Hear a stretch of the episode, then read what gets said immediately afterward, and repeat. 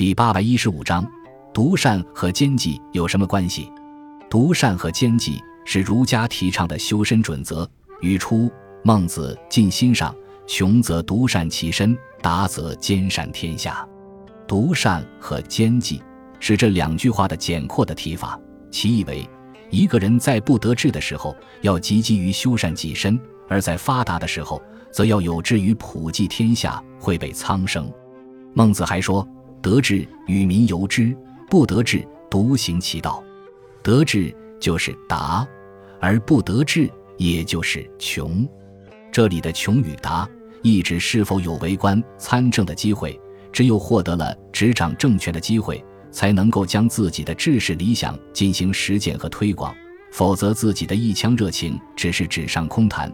即使是一介平民，依然要严格自律，保持操守，而不可放任自流，放弃自我的修养。这就是儒家的退则修己身，进则济天下的积极入世的人生观念。